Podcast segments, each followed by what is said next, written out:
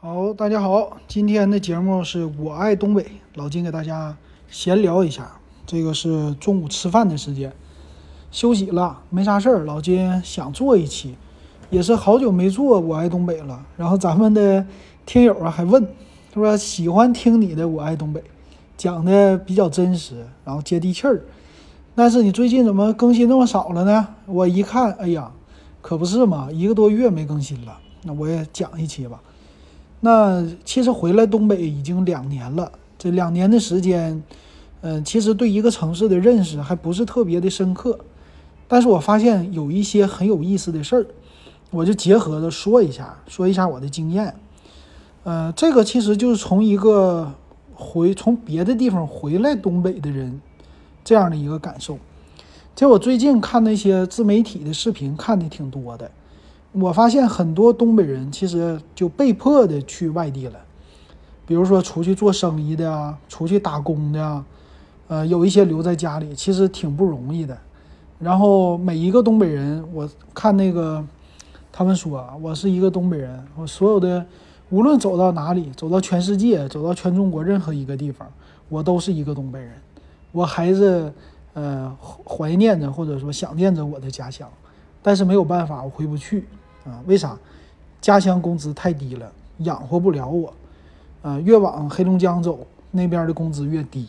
啊，吉林还行啊，辽宁这边也还可以，但总体来说，这工资都是偏低，所以没办法，现在大家都迁移出去。然后在人口的比例上来说，东北，嗯，在受教育程度也算是挺高的了。啊，老金所在的沈阳的辽宁，呃，整个的受教育程度也比较高。所以我在全中国其实都能看到家长都重视教育，但是在东北这边家长重视教育有点儿特别，就是更加重视教育。嗯，常见的几个大省，我们经常听说的山东省、江苏省、河南省这些的考试都非常的厉害，那些学生。那东北的学生呢，更是这样，家长对于学生报以的这个希望非常之大。呃，最近流行的补课，这个也是特别多哈。我家周边辽宁大学啊，这旁边呃有全沈阳市最有名的叫补课一条街，宁山路啊，这一条街全是教育机构，全都给你补，那还特别的火。而且呢，我回来发现，就是当老师，尤其是这个补课班的老师，社会地位很高。呃，这个主要就是挣钱比较稳定，挣钱比较多。我甚至听说他的月工资，有的人，呃，能达到几万、七八万，最高的；少的话两三万也有啊。这这再少的就几千块，不到一万。但是你听说这种光是补课，这些钱就挺确实挺吓人的。嗯，那当然了，他不是每个月都能平均赚到这个数啊，是好的月份。啊，而且是收钱这种，先收，比如几个月的课时啊，或者一年的课时啊，是这么的积累的价格。那有一次我在今日头条上，我看别人发的信息，呃，因为是今日头条给你推送本地的信息嘛，看有一个啊，说是这个一月份啊，我们这好时候又来了，呃，疫情的影响不是特别大，给你晒一下收入，一个月十万，哎，这这一个截图就给我们这个。很多留言，那大家就看到了，这留言就开始回复了。哇，这个做这行赚真赚钱呐，或者是你怎么可能这么这么多假的吧？然后就有人说这真的，真是很简单啊。但是当然，做补课班老师非常的累，他们来回的各个地方去跑啊。但是一节课确实很贵，这就是这个现状。然后最近不是把这事儿嗯开始管了吗？这个是一个好事儿啊。然后这是我看到的，在这个补课的啊，可能有孩子的吧，聊天全是这个话题，呃，一见面就是你家花多少钱，我家花多少钱，呃，我听过的身边的也有为了就是打工啊，平时上班，你像我听说的啊，在国企当会计啊，这个会计总监还是什么不知道，当会计在国企每个月赚的收入还要周末。周六周日去打第二份工，去麦当劳、肯德基这样的地方做兼职，打一天，啊，这跟两天全是工作，为啥？为了给孩子赚补课费，一个月五千多。那你想，在这种咱们沈阳这东北的城市，平均工资的话，一个人啊，平均也就是五六千。那孩子一个月的补习费就要五千，甚至有一万呢。上高中的话，更多。那家长的工作压力或者赚钱的压力就可想而知啊。全中国物价水平一样，补课班水平一样，但是，呃，补课花的钱和一线也是一样的，但是收入不高，所以这个家长的压力是非常之大的。所以说，这个几胎政策不说，但是养孩子很多家长是非常有压力的。当然，家长也有的时候这想法也不太对，就是我望子成龙，望女成凤，我们家孩子什么都得学，只要他愿意学，我就供，花多钱我都愿意。那可能家长身体也累坏了。所以这是我身边哎这两年以来我听说的太多了啊，这例子。然后再有一个就是吃。咱东北这边呢，很多人就说你的气候决定了你们东北的这些人脑心脑血管的病特别多，确实很多啊。我这身边听说的最多的就糖尿病，就在你身边全是糖尿病的感觉。你不能说百分之百啊，但是哎呀，听吧，这个今天一个明天一个啊，大家一聊天这糖尿病，一说糖尿病怎么治，该吃什么药，谁都知道啊，高血脂、高血压。高血糖这三高，在我们东北这个简直太多了，脑血栓啊这些都多。那你说到底是跟什么有关？跟气候有关，还是跟吃的有关？都有关。这个是东北的这个气候决定的，四季特别分明，很多的地方四季不分明。啊，这东北冬天一冷了，说是心脑血管收缩呀，人就容易，呃，得这个脑出血，或者说堵塞。然后再有一个吃饭，平时是高油脂、高盐这个居多，这个我是深有体会啊。回来两年，口味也从清淡变为了适应这边的口味，人是学会适应了吧？能适应的，所以这样的吃起来这种高油的你也不有什么逆反了。然后油炸的食品经常吃，特别多，那久而久之，身体肯定是就积累很多这些不健康的因素。所以这个挺不容易的啊！要想改这个习惯，在咱东北这真有点累。为啥呢？最近有一个新闻报道，说是，呃，全国的炸鸡店最多的是郑州市，是两千多家还多少家？第二沈阳市，呃，沈阳是辽宁的吧？那你就可想而知啊，这个炸鸡店这么多。我也是，我那个之前点外卖，我一看怎么这么多炸鸡，全是汉堡店、炸鸡店。可能很多人听的麦当劳、肯德基，啊，还有一些小的，比如华莱士，再下边你还听过什么？这边有一堆一堆的，各种新品牌，全是炸鸡，而且买的人很多，我也买，啊，有有的时候美团呢，它一打折啊，两个鸡排到手五块钱，那你就说这价格怎么？我还曾经看过，我没点啊，六个汉堡打特价的时候十三块钱。炸鸡汉堡，那大家你可以想象，这汉堡再小，十三块钱六个，那多钱一个？特别特别便宜，啊，这也是造成这个很多从年轻人到老人啊吃油炸食品过量啊，身体肯定不好。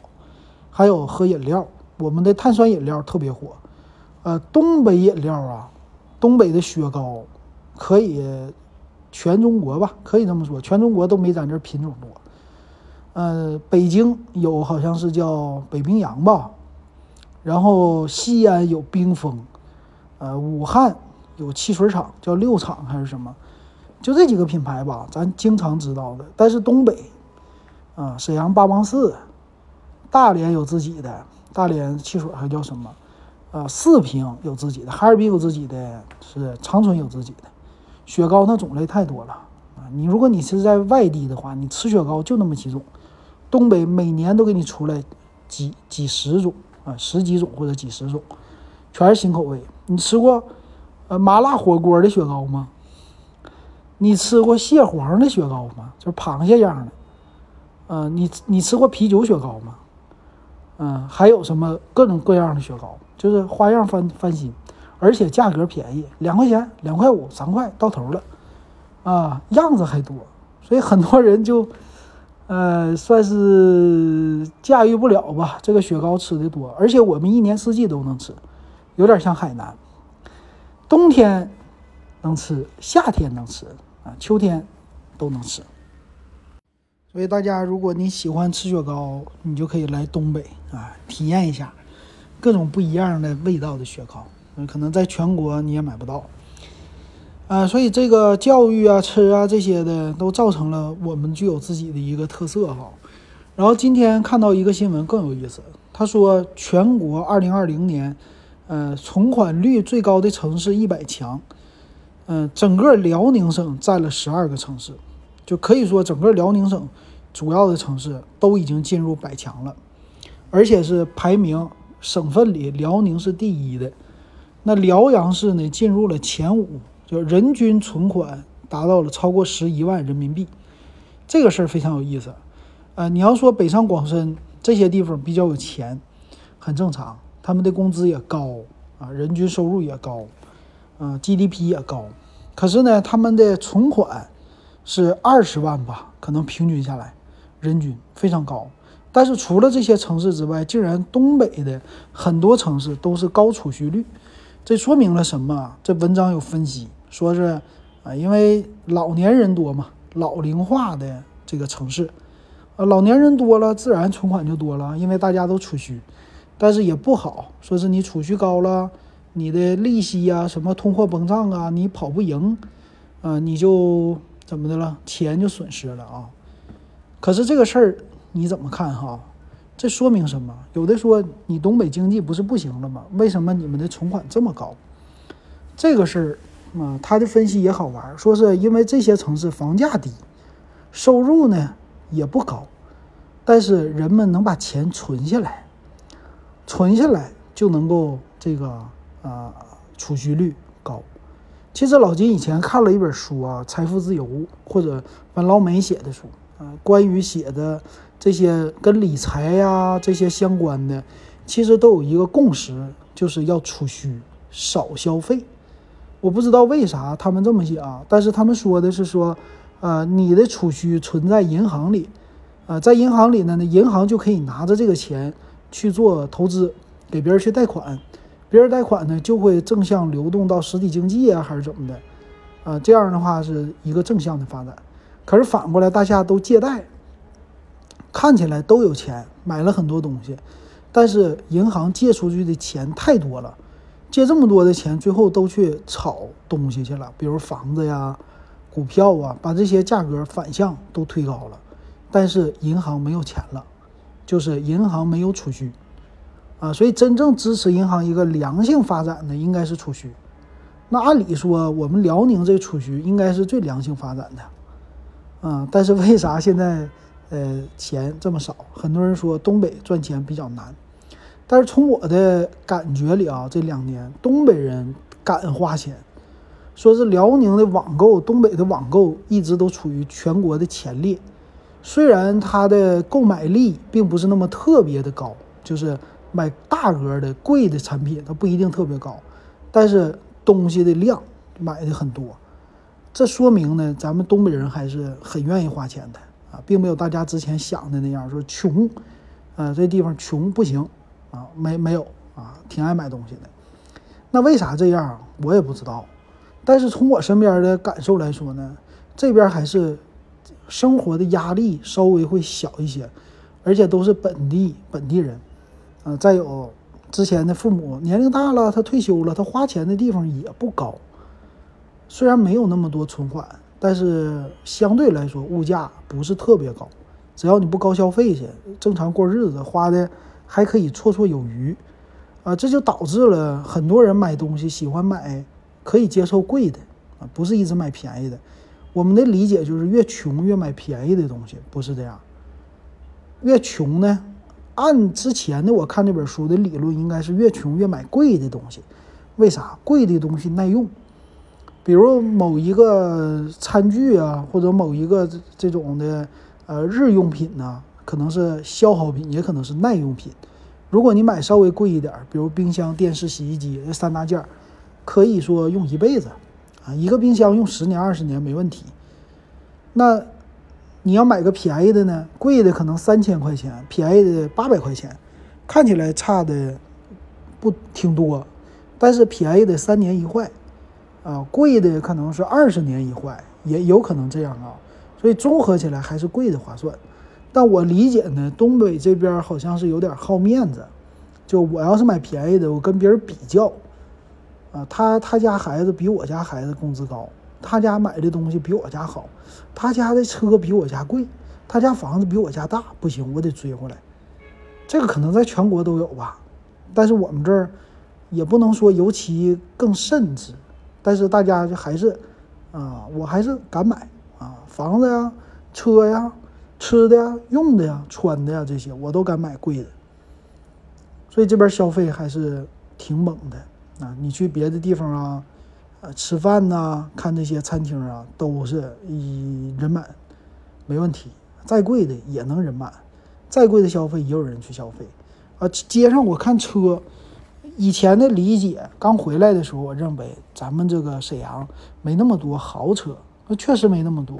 但是不代表没那么多新车，有一些新花样，比如说蔚来系列，蔚来 ES 八、ES 六、理想 ONE，就这些新能源、新的造车势力的车，按理说不应该出现在各大城市的，尤其是这个新一线或者二线城市街上，但是在沈阳街上特别多，就大家对于这样的新车型的接受度特别高。然后，但是贵的车型不是那么特别多，就是劳斯莱斯啊。或者那些超跑啊，没有北上广深多，但是新的新出的车型，大家接受度非常的高，也能买，也有人买得起，那这个也是一个好玩的地方，这个也是突破一个我的认知，啊，这个挺有意思的。我是回来这两年的观察和体会啊，给大家就报告一下。再有的可能就是传统的一些认知，喝啤酒啊，吃烤串儿啊。这些的，但是很好玩的是，如果你是从来没来过东北，非常建议你体会一下这个地方呢。它是一年四季特别的清楚，春夏秋冬，到时候的就是春天，到时候就是夏天。它的这个立夏、立秋啊、立冬啊都非常准时。比如这两天，我们之前特别热，三十二度、三十四度，就我感觉赶上了一些南方的城市。可是呢，就这两天来了一场雨，来了一个冷的气流，下了一一周阴天，没有太阳了，这一下子气温降到了二十五六度。晚上睡觉之前开空调，不盖被，太热。现在呢，不要开空调，开点窗户，盖着被，太冷啊，比吹空调当时还冷。这个气温之间就是没有一个中间的过渡，慢慢降，唰一下子就是冷的。所以在东北，你用空调不用空调其实都行，就是它的这个气温是骤降的，只要是秋天来了，冬天来了，唰一下就降下来了，呃就没有那种持续的高温，那你挺好，这个也是一个好事儿啊，你就忍一忍就过去了，特别快，它不像在南方，你这忍不了，长时间的经受这个高温的烘烤，啊，那北方那个冷冻还好一些，比如说冷一些。咱们还是能接受的，对吧？冷一些的话，在屋里边猫着就行了，不出去。但是夏天要太热，很多人就接受不了了，觉得太热了，受不了了，啊，有这样的。所以我觉得挺有意思的，啊，可以来看一看，感受一下。行，这就是老金这一段时间的一个观察吧，给大家说到这儿。再有什么心得体会，我再录节目，也欢迎大家给我留言，也加我。W E B 幺五三，行，今天咱们就说到这儿。